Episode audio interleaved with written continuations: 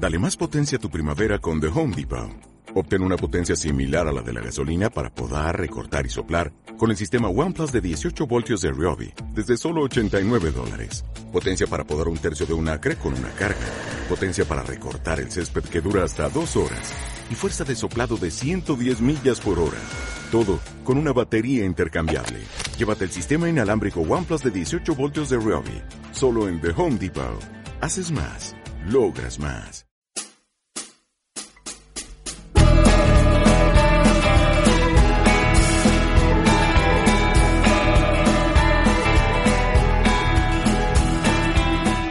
Las aventuras y desventuras de un andaluz en Alemania.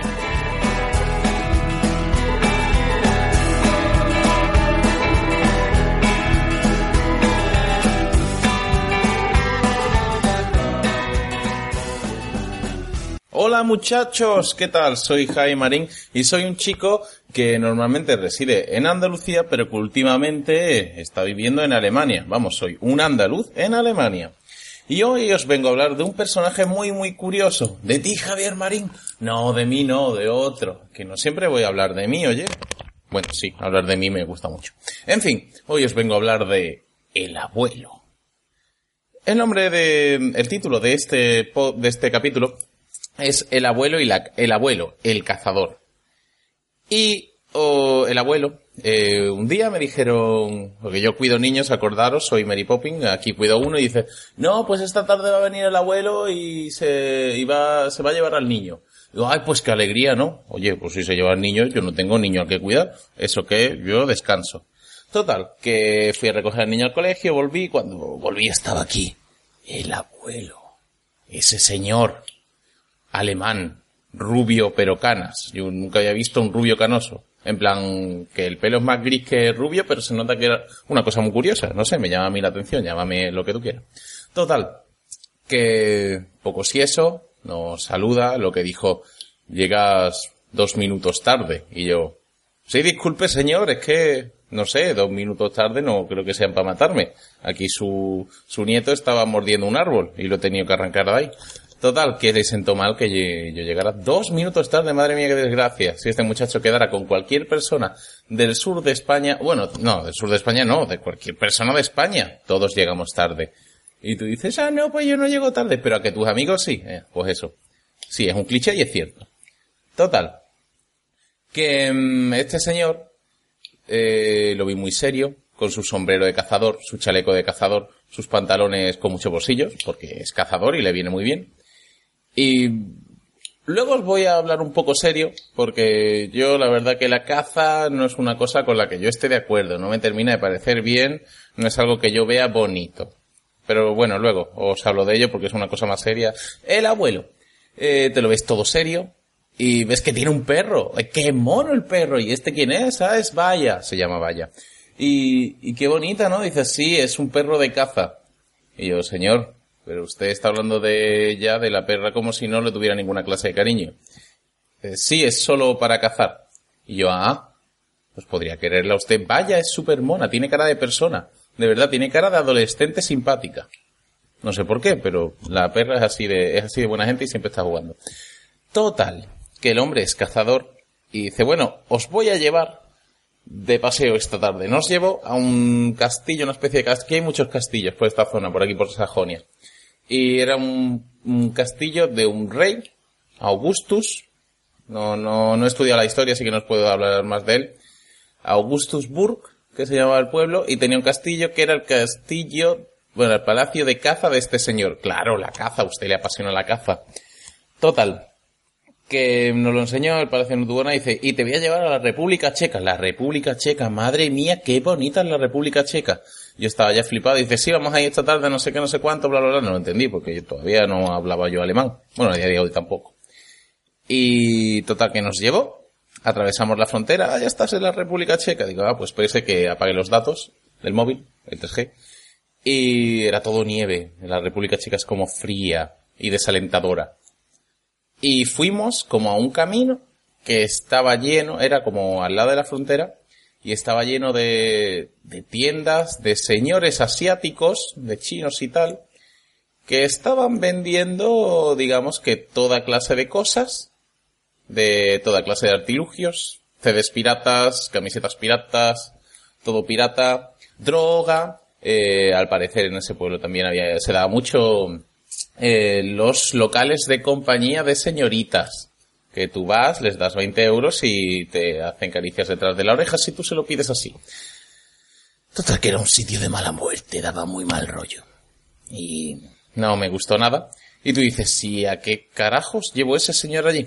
Es que mm, nos llevó a una tienda de uno de estos chinos y compró tres preciosas, este señor, alto, rubio, eh, con cara de mala leche siempre, compró tres cestas de mimbre, oiga, preciosas, por 20 euros. Me, digo, ¿me estás diciendo que hemos recorrido 60 kilómetros, hemos cruzado la frontera, hemos venido a la República Checa para comprar tres cestas de mimbre?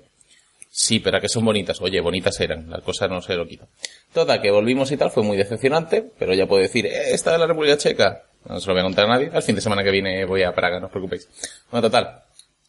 Que el coche olía a bicho muerto. Luego, otro fin de semana nos, me llevaron a su casa y su casa está llena de cabezas de ciervo. Muchas, muchas, por todas partes, con cráneos y cosas así. De esto de exposición que lo ponen los cazadores en la pared. Y para empezar, tanta decoración a mí me parece muy mal, yo soy muy minimalista y me parece muy hortera. Y por otra parte, está el rollo de la caza. Ahora, es cuando me voy a poner serio. Em, vengo de cenar con ellos y ha venido el abuelo, ¿vale? Em, han dicho no sé qué comentario y total que el hombre tenía una cabeza de ciervo abajo.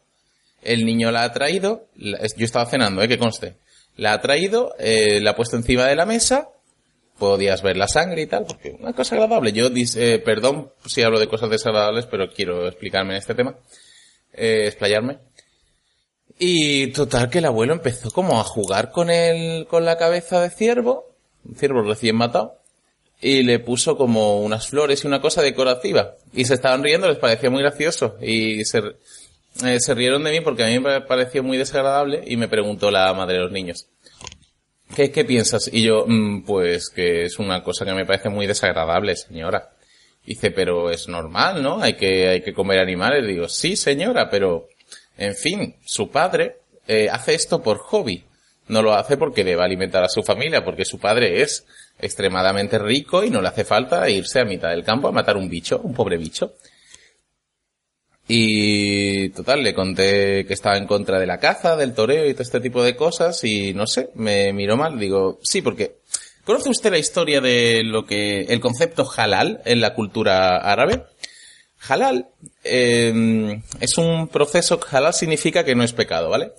Y los árabes para comer, para comer carne y tal, los bichos están como bien tratados y están matados de matados. Bueno, son, sí, los matan de cierta manera que no, como que no le faltan al respeto en ningún momento, ¿vale? Y no sé, yo como que no soy muy de comer carne, pero entiendo que haya que comer carne. Total, que me parece muy bien la postura esta de los árabes y me parece muy mal la postura de este señor que por placer se dedica a matar ciervos. Acordaos de la madre de Bambi. Pobrecita, todos lloramos.